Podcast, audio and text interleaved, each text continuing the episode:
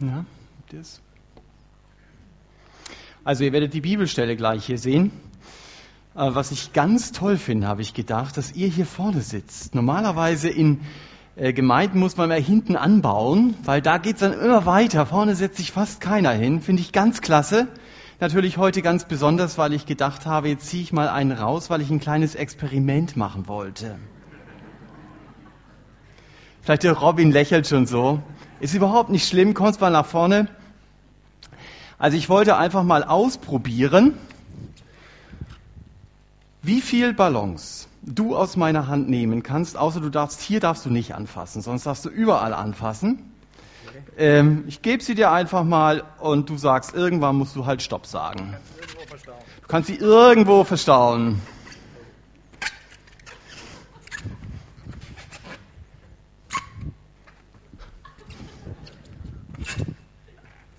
Also ihr zählt mit. Schon gut, ne?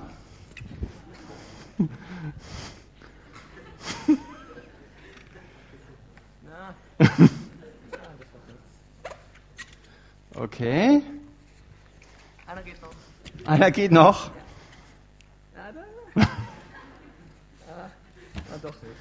Also wie viel hat er? Eins, zwei, drei, vier, sechs, oder?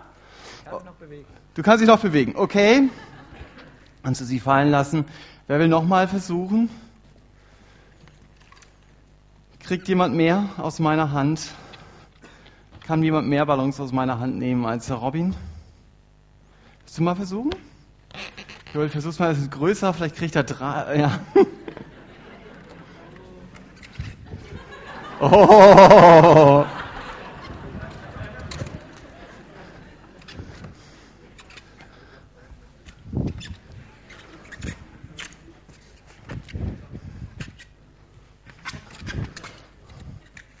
Okay. Ja, irgendwie geht noch was.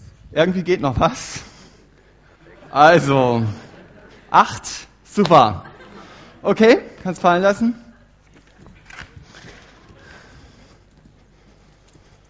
Genau. Hätte jemand noch eine andere Strategie? Aufgabe war, die Balance aus meiner Hand zu nehmen. Ja? Ja?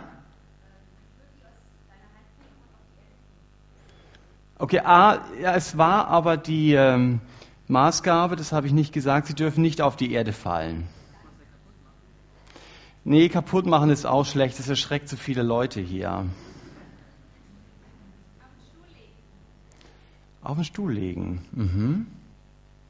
Das elektrisch aufladen. Jetzt kommen die Physiker. Es ist gut, ich hatte gehofft, gut, dass ich dich nicht nach vorne geholt habe. Ähm, wenn man sich das am Schreibtisch ausdenkt, dann hofft man, hoffentlich reagieren die Leute so, wie ich denke. Und ihr habt so reagiert, vielen Dank. Es war nicht abgesprochen. Die Maßgabe war nur, den Ballon aus meiner Hand zu nehmen. Wenn sich hier jemand hinstellt und den Ballon nimmt und ihn einfach weitergibt, hat er ihn aus meiner Hand genommen. Dann könntet ihr hunderte Ballons aus meiner Hand nehmen aber ihr habt diese Balance festgehalten. Hätte ich wahrscheinlich auch so gemacht. Es geht heute um Römer 12, Vers 3 bis 8. Da geht es um Gottes Gnade. Und nicht nur um Gottes Gnade, da geht es um Gottes Gnadengaben. Und wir machen das oft so, dass Gott uns nämlich seine Gaben schenkt und wir stehen da und halten sie fest. Aber eigentlich hat er uns seine Gaben gegeben, um sie weiterzugeben. Und immer wieder neu von ihm zu bekommen und immer wieder weiterzugeben. Hunderte von Ballons. Aber das können wir nicht, weil wir alle Hände voll haben. Wir haben alle Hände voll zu tun, unsere Gaben festzuhalten. Und in eine Glasvitrine zu stellen und zu sagen, wie die Korinther, schaut mal, wie begabt ich bin. Genau, und deswegen wollen wir uns diesen Text ansehen sehr viel mit unserem Leben zu tun. Und wir müssen uns natürlich fragen, wie gehe ich denn mit Gottes Gnade und mit Gottes Gnadengaben in meinem Leben um? Und ich habe schon mal so die, die Zielrichtung der Predigt in die Überschrift mit hineingenommen. Freu dich über Gottes Gnade. Aber der Satz geht weiter. und gib sie weiter, die Gnade Gottes. Also bleib nicht nur da stehen und freu dich, sondern gib die Gnade Gottes weiter. Und wir wollen jetzt aus Römer 12 diese Verse lesen. Römer 12. Wir hatten letztes Mal, als ich gepredigt habe, bei Vers 2 aufgehört, deswegen geht es jetzt bei Vers 3 weiter. Da heißt es, denn ich sage durch die Gnade, die mir gegeben wurde, jedem, der unter euch ist, nicht höher von sich zu denken, als zu denken sich gebührt, sondern darauf bedacht zu sein, dass er besonnen sei, wie Gott einem jeden das Maß des Glaubens zugeteilt hat. Denn wie wir in einem Leib viele Glieder haben, aber die Glieder nicht alle dieselbe Tätigkeit haben, so sind wir, die vielen, ein Leib in Christus, einzeln, aber Glieder voneinander. Da wir aber verschiedene Gnadengaben haben nach der uns gegebenen Gnade, so lasst sie uns gebrauchen. Es sei Weissagung in der Entsprechung zum Glauben, es sei Dienst im Dienen, es sei der Lehrt in der Lehre, es sei der ermahnt in der Ermahnung, der mitteilt in Einfall, der vorsteht mit Fleiß, der Barmherzigkeit übt mit Freudigkeit. Also das ist der Text heute Morgen und wir kehren zunächst mal zu dem dritten Vers hier zurück. Wenn unser Text mit den Worten beginnt, mir ist die Gnade gegeben, so kann man ihn äh, auf den Punkt bringen, dann meint Paulus hier nicht, und das ist wichtig, wenn man so Verse anschaut, das Geschenk der Vergebung. Wer jetzt eine Bibel hat, ist eindeutig im Vorteil gegenüber dem Beamer. Wenn ihr nämlich in Vers 6 hineinschaut, dann seht ihr, dass es auch da um Begabungen geht, die Gott mir geschenkt hat. Und auch an diesem Vers werden sie Gnade genannt. Also die Balance sind die Gaben, die Gott mir gegeben hat. Und deswegen kann ich sie nehmen und ich kann sie weitergeben. Andere profitieren davon. Das ist bei dem Geschenk der Vergebung nicht so. Gott gibt mir die Vergebung und das ist ein Ticket, das auf meinen Namen ausgestellt ist. Das ist bei so hochklassischen Fußballspielen so. Du hast ein Ticket, das auf deinen Namen ausgestellt. Das kannst du gerne jemand anders geben, für den ist es wertlos. Genauso wenig kann ich Gottes Vergebung in meinem Leben weitergeben. Aber ich kann die Gaben, die Gott mir gegeben hat, einsetzen. Ich kann sie weitergeben. Trotzdem, wenn es auch um diese, auch wenn es um diese Gaben geht, möchte ich ein paar Minuten nehmen, um über Gottes vergebende Gnade nachzudenken. Paulus hat im Römerbrief häufig davon gesprochen und letztendlich ist diese vergebende Gnade die Grundlage, dass Gott mir ja Gaben gegeben hat in meinem Leben. Ich denke zum Beispiel des Paulus, als er 1. Timotheus 1 geschrieben hat, den Mund vor Staunen nicht zubekommt, wenn er schreibt, die Gnade und die Liebe Gottes waren in meinem Leben überströmend. Ihr kennt diesen Text. Er sagt dann, Jesus Christus ist in die Welt gekommen, um Sünder zu retten. Und dann sagt er, von welchen ich der Schlimmste bin. Aber Gott hat ihn gerettet und deswegen staunt Paulus darüber. Und dann spricht Paulus darüber, was jeder Christ auch unterschreiben kann. Er sagt, ich war dazu verurteilt, ewig von Gott getrennt zu sein. Und jetzt darf ich mit Gott leben. Man spürt diesem Mann ab, der springt vor Freude in die Luft. Der weiß gar nicht wohin mit dieser Freude, weil er Gottes Gnade erlebt hat. Und das wünsche ich uns heute Morgen dass wir beeindruckt sind von Gottes Gnade in unserem Leben. Dass wir nicht sagen, na ja, Gott hat mir seine Gnade geschenkt, nächste theologische Aussage bitte.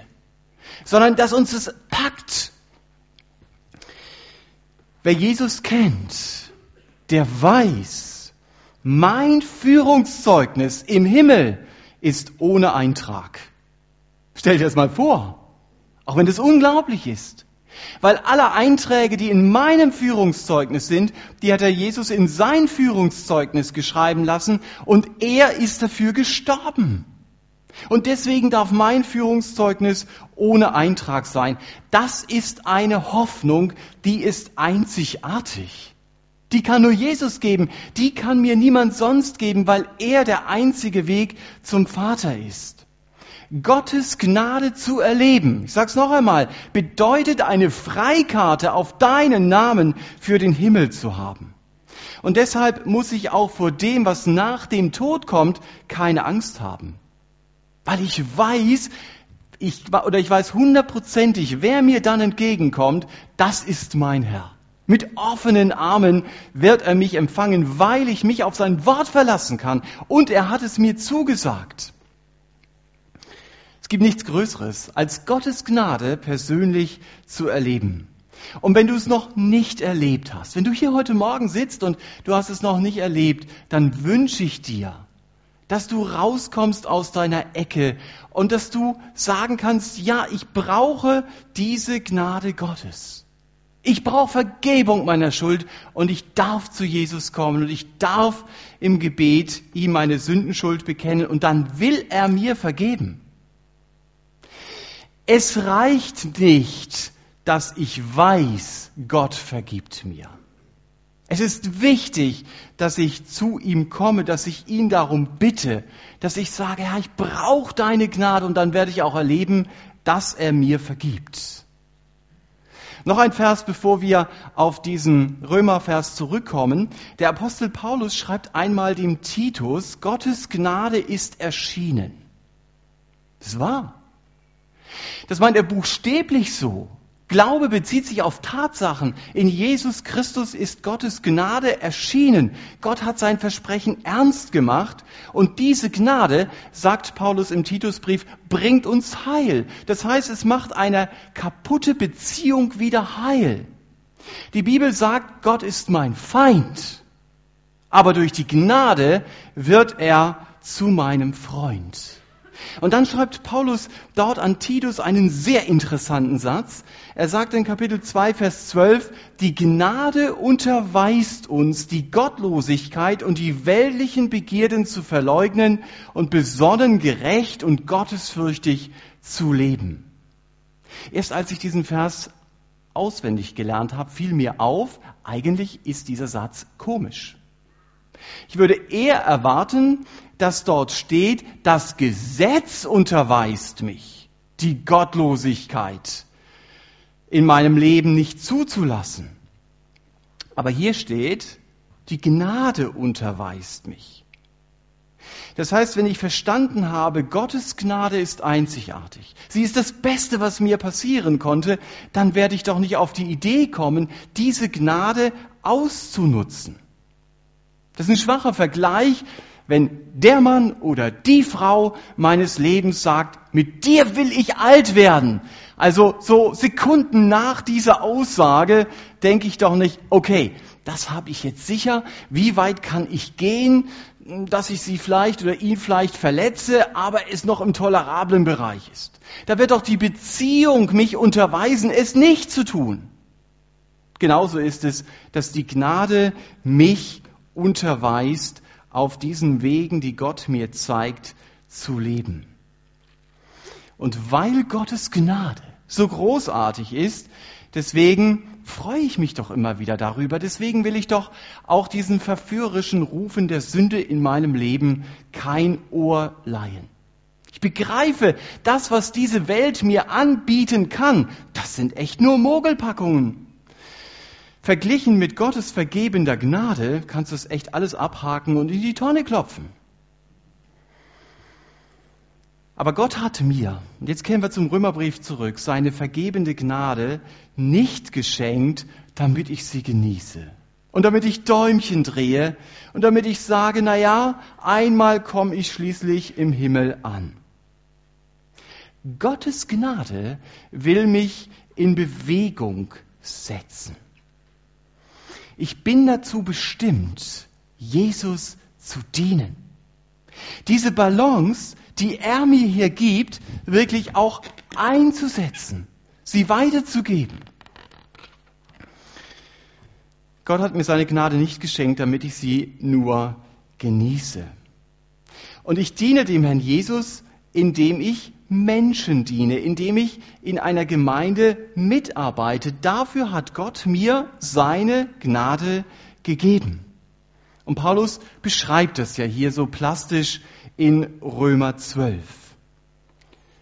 Und wenn du zu Jesus umgekehrt bist, wenn du Christ geworden bist, dann hast du eine Gabe bekommen.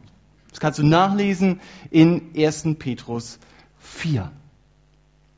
Die Frage ist nur, was mache ich mit diesen Gaben? Also noch einmal, es geht nicht darum, wie ihr es da oben in dem Titel seht, sich nur über Gottes Gnade zu freuen, sondern es geht darum, sie weiterzugeben aus Dankbarkeit. Gott will dich in seinem großen Plan gebrauchen. Ich finde es sehr spannend. Gott ist doch nicht auf mich angewiesen. Er könnte doch einen Lautsprecher an den Himmel hängen, ist doch gar kein Problem. Wir waren heute Morgen in der GBS, da ging es um Wunder Jesu. Das wäre das Kleinste. Und er kann direkt zu Leuten reden und sagen, du musst zu mir umkehren, wenn du ewiges Leben haben willst, sonst bist du ewig verloren. Macht Gott aber nicht. Er will meine Hände gebrauchen, meine Füße und meinen Mund. Er will mich benutzen, um die beste Nachricht, die es in dieser Welt gibt, weiterzusagen. Dass wenn Menschen das von mir hören und wenn sie Gottes Vergebungsangebot annehmen, dass sie dann für alle Zeiten gerettet sind. Und du darfst dabei sein. Gott will dich dabei haben bei seinem Plan. Ich finde es spannend. Für mich war das mal sehr eindrucksvoll. In meinem früheren Leben war ich ja Krankenpfleger. Äh, und da gab es eine ältere Frau, die hatte keine Ahnung vom Evangelium. Wir kamen ins Gespräch über das Evangelium und die war sterben schon. Aber die hat's geblickt, die hat's erfasst und die hat Jesus angenommen. Und du hast es gesehen, dass sie Hoffnung hatte, dass sie sagte, hey, jetzt kann ich sterben. Und dass sie auf diesem Sterbebett einen missionarischen Eifer hatte, dass sie sagte, ich wünschte es, dass meine Kinder es auch erleben, dass mein Sohn es hört. Wow, und du darfst dabei sein. Das hätte Gott auch ganz alleine machen können. Da ist er gar nicht angewiesen auf uns. Aber er spannt uns ein, er gibt uns Gaben, um uns in seinen Plan zu integrieren. Und damit sollten wir viel mehr rechnen. Wisst ihr, wenn wir so durch die Gegend laufen mit der, die wollen sowieso nichts von Jesus wissen, Mentalität, dann ist kein Wunder, dass Gott uns gar nicht gebrauchen kann. Er macht sogar manchmal doch. Und dann sind wir ganz überrascht und denken, Herr, eigentlich hätte er sich gar nicht bekehren dürfen. Wieso hat er das gemacht? Weil Gott größer ist als du.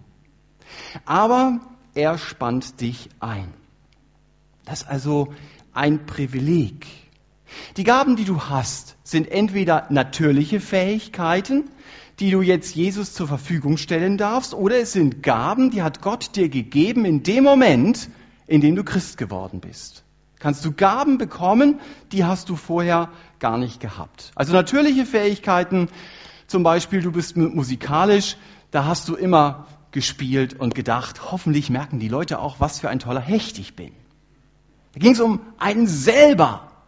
Und jetzt wird, wenn ich Jesus nachfolge und es ihm zur Verfügung stelle, geht es mir darum, sie sollen Jesus erkennen, sie sollen eine Verbindung zu ihm haben. Also meine Motivation ist hier ganz anders geworden. Aber es gibt eben auch Gaben, die sind Geburtstagsgeschenk Gottes im Grunde genommen. Ich komme darauf später noch zurück. Paulus warnt mich aber in diesem Vers. Er sagt, denke nicht höher von dir, weil du eine bestimmte Begabung von Gott bekommen hast. Das ist so eine typisch menschliche Krankheit. Ich vergleiche mich mit dem anderen, um meinen Wert festzustellen. Ich weiß nicht, ob du das kennst. Ich kenne das gut. Im Sommer kommt Michael Kotsch zu uns. Habt ihr vielleicht schon in dem Übersichtsplan gelesen? Ich habe äh, vor einigen Monaten mit ihm zusammen eine äh, Bibelschule für junge Leute gemacht, die, die Jugendferienbibelschule. Habe ich letztens dafür geworben. Also, wenn ich mit Michael Kotsch zusammen bin, dann kriege ich echt immer Minderwertigkeitskomplexe. Der, der braucht kein Konzept, der Mann. der braucht sich fast nichts aufschreiben. Und du kannst am Schluss ihn fragen, könntest du mir die Fußnoten sagen? Die sagt er dir einfach so. Der weiß über Dinge Bescheid, die kann ich noch nicht mal buchstabieren. Da kann er einen Vortrag halten. Ich habe gehört, er war mal zu so einem absoluten Fachtreffen, also Experten ihrer, äh, ihres Faches und ein Experte ist krank geworden, da hat er auch mal schnell seinen Vortrag gehalten. Wow, das ist Michael. Vielleicht kennt ihr das. Man vergleicht sich mit den Gaben der anderen und dann bekommt man den Frust. Aber interessant ist, man sieht das immer bei anderen, was man selbst nicht hat. Und dabei übersieht man, dass Gott mir so vieles geschenkt hat. Das schiebt man dann zur Seite und denkt, ah, das hätte ich aber gerne. Und ich muss mich auch persönlich immer wieder daran erinnern, ich will Gott mit den Gaben dienen, die er mir gegeben hat.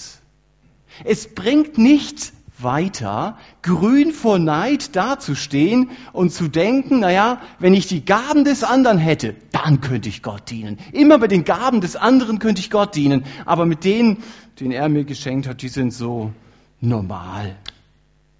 Das Quatsch, so zu denken. Es geht nicht darum, dass ich mich mit dem anderen vergleiche. Es geht darum zu verstehen, was für einen Auftrag hat der Herr Jesus mir gegeben und diesen Auftrag will ich leben. Das hilft mir dann auch immer weiter. Dass ich denke, du, der Michael, der hat einen ganz anderen Auftrag, der Michael Kotsch.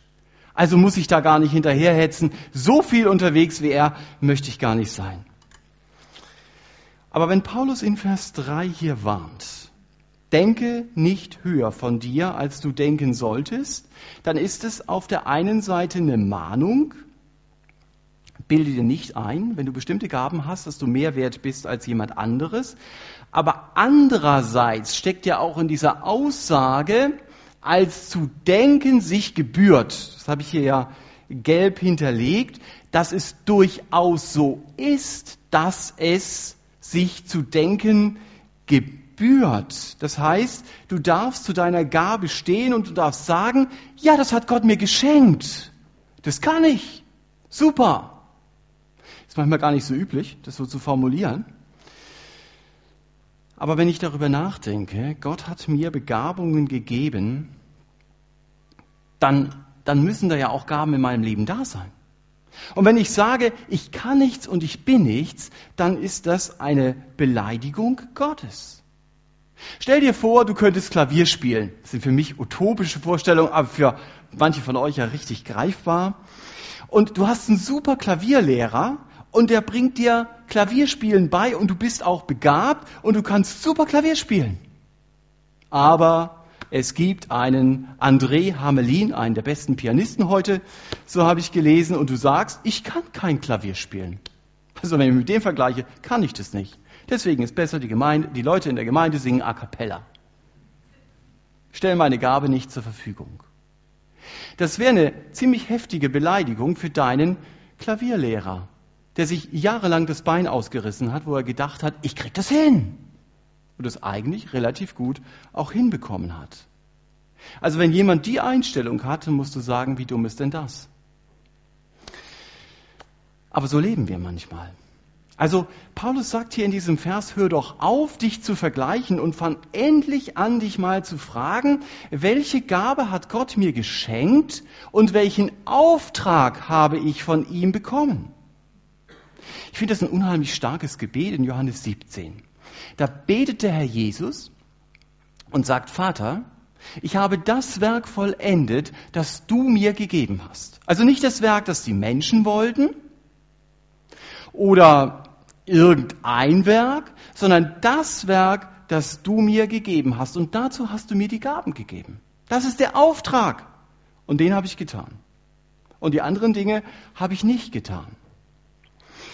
Wenn Gott zum Beispiel von mir möchte, dass ich einen Teil seiner Gemeinde leite, eine Teenie-Gruppe oder eine Kindergruppe oder irgendwas anderes, dann brauche ich Leitungsgaben. Ohne dem geht es nicht. Oder wenn ich Menschen seelsorgerlich begleiten soll, dann brauche ich ein seelsorgerliches Gespür, dann brauche ich ein seelsorgerliches Verständnis, dann brauche ich einen Blick für Menschen.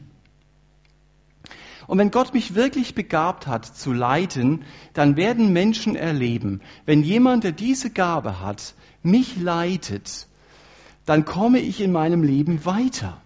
Dann bleibt auch eine Gemeinde auf einem guten Weg. Wenn Gott mich seelsorgerlich begabt hat, dann werde ich immer wieder im Gespräch mit Menschen sein. Und Menschen werden das Gespräch mit dieser Person suchen. Es gibt ja Gabentests, die kannst du ankreuzen und dann weißt du, was du alles kannst. Ich finde es nicht nur schlecht, aber ich bin immer noch der Überzeugung, das Beste ist, wenn ich mich einsetze und wenn ich diene. Im Dienst werde ich feststellen, welche Gaben ich habe und welche nicht. Und wenn ich dann auch feststelle, das ist nicht meine Gabe, dann bin ich doch auch weitergekommen, oder? Anstatt dass Leute dann unter mir leiden müssen. Gott hat mir nach Vers 3 ein Maß des Glaubens zugeteilt. Und dieses Maß passt zu meiner Begabung. Wer zum Beispiel Leitung ausübt, der muss davon überzeugt sein, was Gott tun kann und was Gott tun will. Und wer seelsorgerlich unterwegs ist, der braucht Glaubensmut für andere. Ich weiß von einem Mann in einem bekannten Missionswerk, der hatte immer wieder den Blick dafür, das ist Gottes nächster Schritt mit unserem Werk. Er konnte die Leute nicht leiten, er konnte sie nicht führen, aber er hatte eine Vision. Das ist Gottes Schritt. Und es hat sich dann immer wieder bewahrheitet, das war richtig. Genau in diese Richtung zu gehen. Das war seine Gabe, aber er hat die anderen gebraucht, die es umsetzen konnten. Er war der Impulsgeber nach dem Maß des Glaubens. Gott hat ihm Glauben geschenkt, wo die anderen vielleicht gesagt haben, aber jetzt spinnst du. Also das, glaube ich, können wir nicht umsetzen. Du wirst sehen, du wirst sehen, Gott wird uns dahin führen. Und sie haben gesehen, Gott hat sie dahin geführt. Alle Christen sind herausgefordert, Gott zu vertrauen. Du kannst ja nicht sagen, jetzt steht hier Maß des Glaubens, das sind die Einzelnen, ich muss jetzt Gott nicht vertrauen. Aber es gibt Leute, die haben für ihre Gabe ein besonderes Maß des Glaubens. Übrigens, du musst jetzt auf deinem Stuhl nicht unruhig hin und her rutschen und denken, komm doch endlich zu Vers 4. Wir haben schließlich schon fünf nach halb. Keine Angst, die anderen werden kürzer. Also zurück zu besonnen kommen wir hier hin. Besonnen heißt zurückhaltend. Eine selbstbeherrschte Gelassenheit zu leben sich nicht in den Mittelpunkt zu stellen und nicht impulsiv zu reagieren. Das kannst mal machen, dass du in dein Bibelprogramm besonnen eingibst und du wirst erstaunt sein, wie oft es im Neuen Testament um Besonnenheit geht. Es ist eine Eigenschaft, die ganz wesentlich ist, eine Eigenschaft, die reife Christen auszeichnet. Sie haben gelernt, mit der Zeit nicht immer durchzustarten und dann am Schluss zu überlegen, sondern erst zu überlegen und dann vorwärts zu gehen, besonnen zu reagieren. Wer besonnen ist, der bleibt bewahrt vor übereilten Handlungen. Das Problem ist, dass wir uns oft nicht vom Gebet und von der Stille leiten lassen, sondern von der Hektik. Da muss was passieren. Und dann passiert auch was. Bei mir gestern, ich kam von einem Besuch, fuhr nach Hause, wollte eine Abkürzung fahren. Das ist immer so, wenn ich Abkürzungen fahre. Dann war ich auf einem Feld und dann habe ich gedacht, und ich krieg's noch hin, bis schlussendlich die Straße zu Ende war und ich vor dem Acker stand. Und dann habe ich gesagt, okay, jetzt muss ich umdrehen. So machen wir das oft in unserem Leben. Ja, es muss ja irgendwo weitergehen, anstatt erstmal zu überlegen, wo fahre ich jetzt hin. Jetzt kommt schon die nächste Folie. Paulus benutzt hier das Bild unseres Körpers. Die Glieder haben nicht alle dieselbe Tätigkeit, lesen wir hier. Und es stimmt. Auch deine Glieder sind verschieden. Deine Hände sehen ganz anders aus als deine Füße, oder? Und deine Augen sind anders gebaut als die Ohren. Das hat mit den Aufgaben der Glieder zu tun. Ich kann natürlich auch auf den Händen laufen, das funktioniert aber es ist nicht natürlich. Und ich glaube auch, dass ich nicht so weit komme wie auf den Füßen. Aber die Füße, die können nicht sehen, wohin sie laufen. Dazu brauchen sie die Augen. Und die Augen brauchen die Füße, sonst würden sie ein Leben lang immer das Gleiche sehen, weil sie sich eben nicht bewegen. Das ist das Bild, das Paulus gebraucht. Gott hat uns als Christen ganz verschieden gemacht. Er hat uns ganz unterschiedlich begabt. Und zwar nicht, ich sage es noch einmal, dass wir immer überlegen, bin ich denn mehr wert als der andere? Also das könnt ihr im Korintherbrief nachlesen, die waren so drauf. Gott hat uns so verschieden gemacht, damit wir einander brauchen.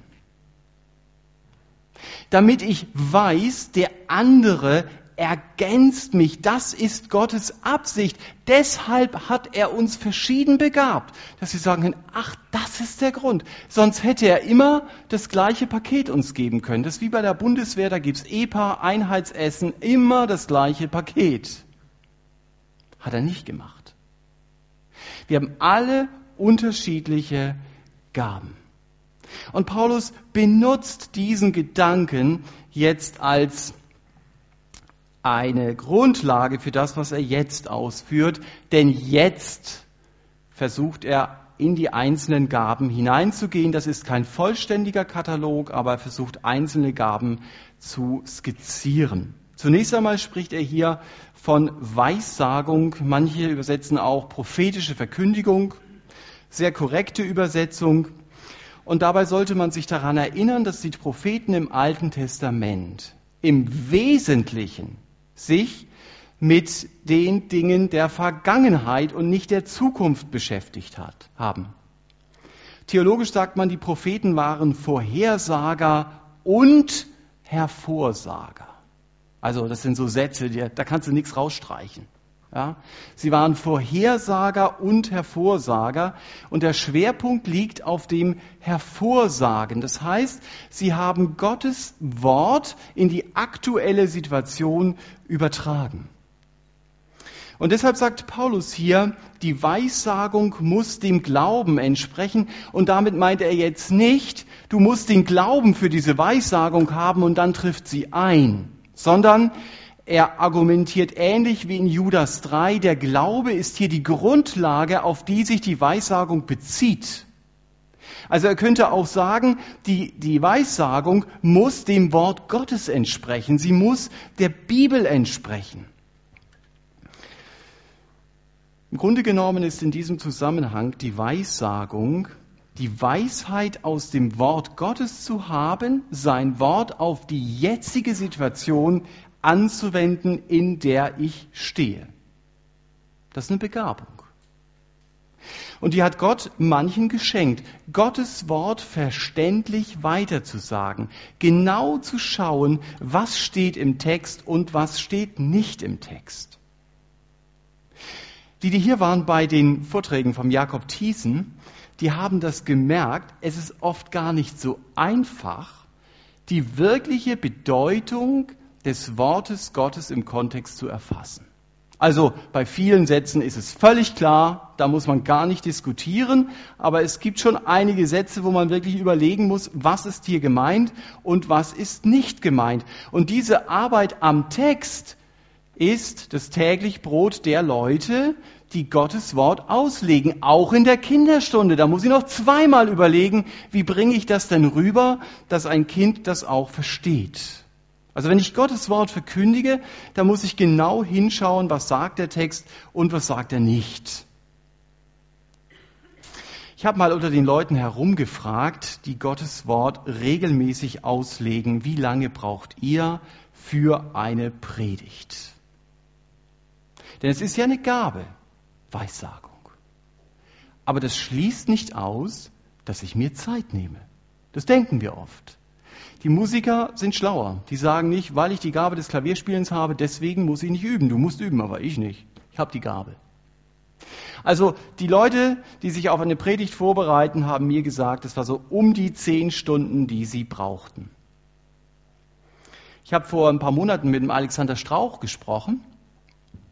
Ihr habt einige Bücher von ihm am Büchertisch. Er ist jemand, der sehr begabt ist in Predigen, der viele Bücher geschrieben hat. Alexander, wie lange brauchst du? Und er sagte, naja, für eine Predigtvorbereitung, normale Predigtvorbereitung brauche ich zwölf bis 15 Stunden. Obwohl er eindeutig die Gabe hat. Ja, ich sehe, dass einige sich überlegen, und was brauchst du, Thomas? Man muss nicht alles von vorne verraten. Also was mir wichtig war, wenn jemand begabt ist, dann heißt das nicht, dass er nicht auch sich investieren muss. Und ich glaube, das ist ein Prinzip bei jeder Gnadengabe. Gott schenkt mir die Gabe, aber ich muss Zeit investieren, damit diese Gabe in meinem Alltag zum Einsatz kommt.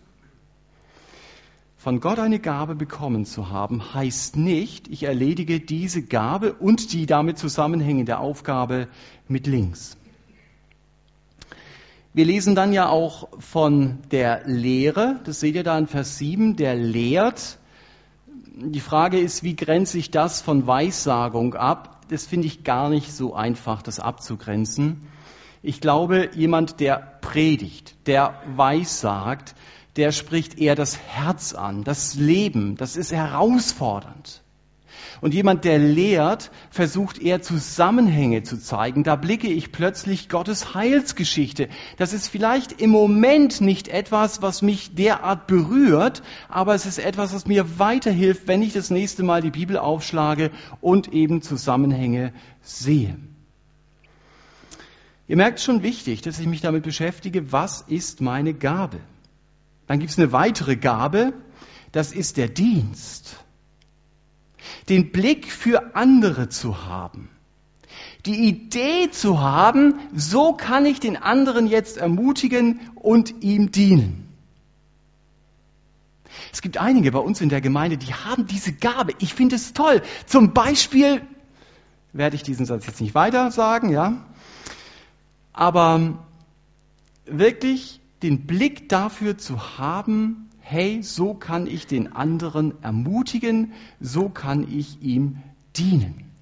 Ich finde es toll, das zu sehen.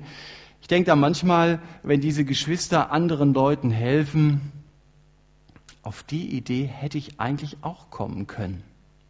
Aber es dauert bei mir deutlich länger. Übrigens kann man die Gabe aber üben. Wisst ihr, wie man die üben kann? Man läuft einfach im Foyer an diesem weißen Brett vorbei und übersetzt die Mitteilungen in Aufgaben. Also wenn da steht, ich ziehe um, heißt die Rückübersetzung, hey, es könnte sein, dass jemand Hilfe braucht. Wenn da steht TFM, ist die Rückübersetzung, brauchen die noch jemanden zum Kochen? Und wenn da steht, da ist jemand krank, dann ist die Rückübersetzung, hey, da könnte jemand Besuch gebrauchen. Also ganz praktisch Dienst einzusetzen. Dann gibt es eine spannende Gabe hier, das ist die Ermahnung. Das ist eine Gabe, von der manche glauben, dass sie sie haben, dass sie dazu berufen sind, die anderen zu ermahnen.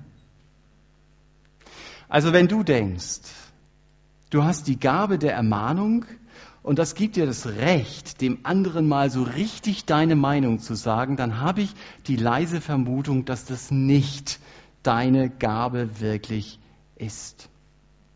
Es gibt vieles, was im Auftrag angeblich, im Auftrag des Herrn Jesus gesagt wird, was er aber niemals von mir wollte. Der Heilige Geist hat ein Kennzeichen. Und dieses Kennzeichen ist, dass er mich nie fertig macht.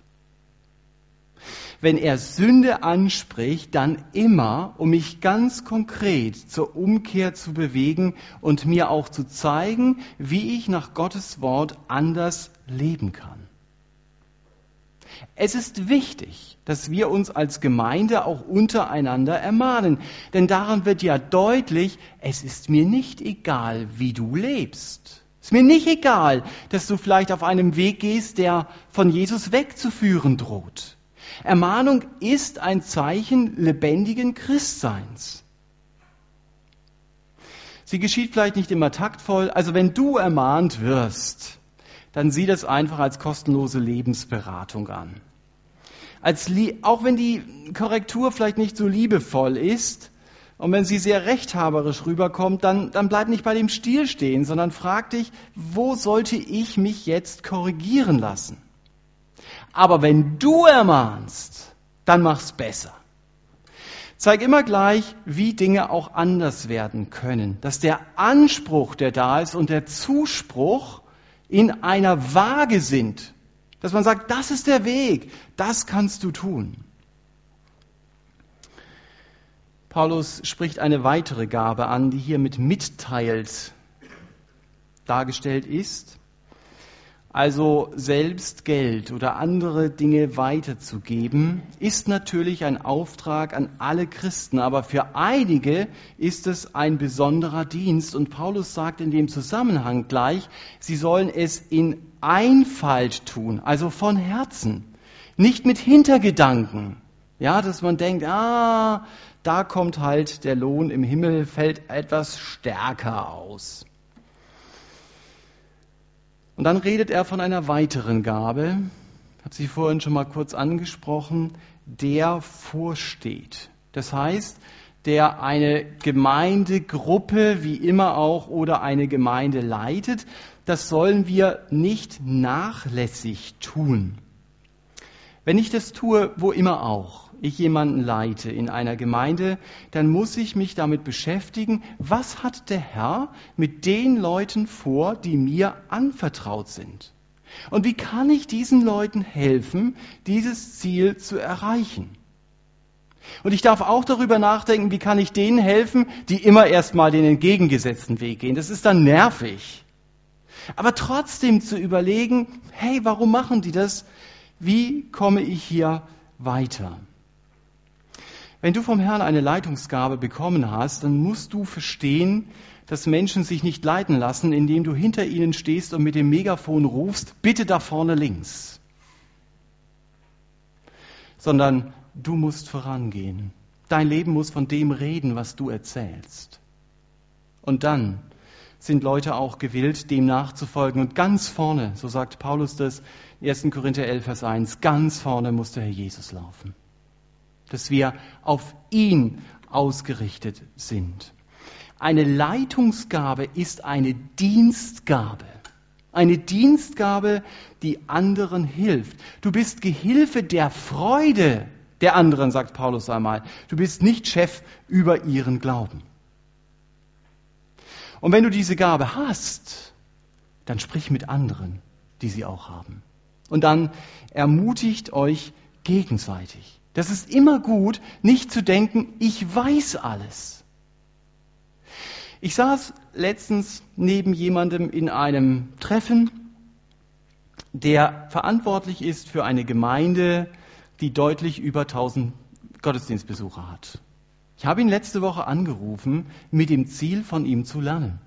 Einfach mal zu hören, was bedeutet es für ihn, Hirte zu sein. Und wie setzt er das um, dass Menschen Jesus nachfolgen? Das ist das Ziel. Und wenn ich eine Gabe, wenn du merkst, ich habe eine Gabe, dann such dir jemand anders, der auch diese Gabe hat, dass du von ihm lernen kannst. Und wenn du sie hast und andere kommen nach dir, dann versuch es zu entdecken und sie auch mitzuziehen. Das ist Gottes Gedanke, wie wir Gaben in der Gemeinde umsetzen können. Leitung ist nichts anderes, als Menschen mit Jesus in Kontakt zu bringen. Dass sie auf ihn schauen, dass sie ihm nachfolgen, dass sie mündig werden, mit der Bibel in der Hand ihren Weg zu erkennen und andere zu motivieren. Ja, und ihr seht, dann sind wir da an dem letzten Vers schon angekommen. Barmherzigkeit, die soll ich mit Freudigkeit ausüben das ist so ein typisch evangelikales Wort. Hast du Freudigkeit, das Zimmer aufzuräumen? Hast du Freudigkeit, mir zu helfen? Ich muss euch sagen, die Freudigkeit habe ich nicht immer. Aber ich darf dafür beten, dass ich sie bekomme. Und wisst ihr was? Ich muss nicht warten, bis sie mein Herz erreicht. Ich darf es schon vorher tun. Ich darf mich vorher schon einsetzen, ob ich Freudigkeit spüre oder nicht diesem Fall, wer Barmherzigkeit ist, der, wer Barmherzigkeit lebt, der öffnet sein Herz für fremde Not. Es ist interessant, dass der Jesus in seiner berühmtesten Predigt, in der Bergpredigt, sagt, glücklich heißt es eigentlich für selig, glücklich sind die Barmherzigen, weil Gott auch barmherzig mit ihnen umgehen wird. Das ist ein Satz, der wäre nochmal extra eine Predigt wert. Was meint er damit? In einer Zeit, in der es nur um noch mehr Profit geht.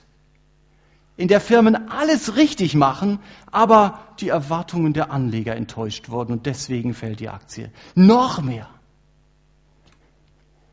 Barmherzigkeit. Barmherzigkeit ist kein Werk. Barmherzigkeit bringt mich auch nicht in den Himmel. Aber wenn ich Gottes Vergebung erlebt habe, dann kann das eine Gabe sein, die Gott mir geschenkt hat. Dass ich nicht an der Not des anderen vorbeigehe, dass ich sie sehe und dass ich dieser Not begegne. In der Regel gibt es diese Gabe der Barmherzigkeit gleich im Bundle, im Paket mit anderen Gaben wie Seelsorge oder Geben oder andere Dinge. Es gibt auch andere Bibelstellen, die von den Gaben reden. Ich würde euch mal einfach mal empfehlen, lest diese Stellen durch. Man kann sie sich ganz einfach merken. Wir sind hier bei Römer 12, dann gibt es 1. Korinther 12, das ist die zweite Stelle, und dann haben wir einen Teiler von 12, nämlich die 4, 1. Petrus 4 und Epheser 4. Dann habt ihr schon den kompletten Überblick über die Gaben die in der Bibel genannt werden, dass ihr einfach mal fragt, Herr, wo kann ich dir mit diesen Gaben dienen? Und wenn du Gemeindeglied bist, darfst auch gerne auf die Ältesten zukommen, dass man sich mal vielleicht auch Zeit nimmt, miteinander zu sprechen. Das ist ein ganz wichtiges Thema. Welche Gabe hat Gott mir gegeben und welche Aufgabe? Was soll ich tun? Was tue ich bereits? Das sind Fragen, die stellt unser Text, wenn auch nur indirekt. Also es ging heute Morgen um das Thema freudig über Gottes Gnade. Super, das sind die ganzen Ballons. Aber horte sie nicht, sondern gib diese Gnade weiter. Gott hat sie dir gegeben, damit du sie einsetzt, damit du anderen dienst. Egal wie. Ob es die Gabe der Verkündigung ist, die Gabe der Barmherzigkeit, die seelsorgerliche Art oder noch irgendetwas anderes. Und ganz wichtig, vergleich dich nicht mit den anderen, sondern frag nach deinem Auftrag, den Gott dir gegeben hat und achte immer darauf, tu es nicht für dich, damit du irgendwie im Mittelpunkt stehst, sondern tu es für den Herrn Jesus zuerst und gib die Gaben den anderen weiter, dass sie an diesen Gaben sich freuen können. Und vergiss nie, ich diene dem Herrn Jesus nicht, damit er sich bei mir bedankt. Und schon gar nicht, dass er auf mich angewiesen ist, sondern es ist ein Privileg, dass ich dabei sein darf, wenn Gott seinen Plan umsetzt. Und ich sage es zum Schluss auch nochmal, wenn du Jesus noch nicht gehörst, dann kannst du auch nach einem normalen Gottesdienst so wie diesem auf die Leute zukommen, die hier vorne gestanden haben, sagst, ich brauche einmal grundsätzlich Gottes Gnade. Ich will zu ihm kommen, weil er so viel für mich getan hat. Und dann kann ich einen Weg mit Jesus beginnen. Es bringt nichts, sich viel über Gaben, Gedanken zu machen, in der Gemeinde zu dienen, wenn dieses Fundament nicht da ist. Und deshalb um das einfach abzurunden, wir haben am Anfang gesungen, Gott baut sein Haus Stein auf Stein, darum ging es in dieser Predigt. Aber zum Schluss wollen wir nochmal ein Lied singen, das Gottes große Gnade, die die Grundlage ist, so in den Mittelpunkt stellt. Dieses Lied kennt ihr, es heißt unverdient. Denn das ist Gottes Gnade. Amen. Ich bete vorher noch zum Schluss. Herr Jesus, wir wollen dir Danke sagen, dass wir unverdient zu dir gehören dürfen, weil wir kamen und weil wir unsere Hände ausgestreckt haben und weil du uns deine Gnade geschenkt hast. Ich wünsche mir, dass das, was wir singen, ein Bekenntnis von Herzen sein darf. Und für den es nicht ein Bekenntnis ist, möchte ich dich bitten, gib du die Sehnsucht, ein Leben mit dir zu beginnen. Danke, wie du dir Gemeinde gedacht hast. Danke, dass wir einander ergänzen dürfen und dass wir einander helfen dürfen auf dem Weg in dein Reich. Amen.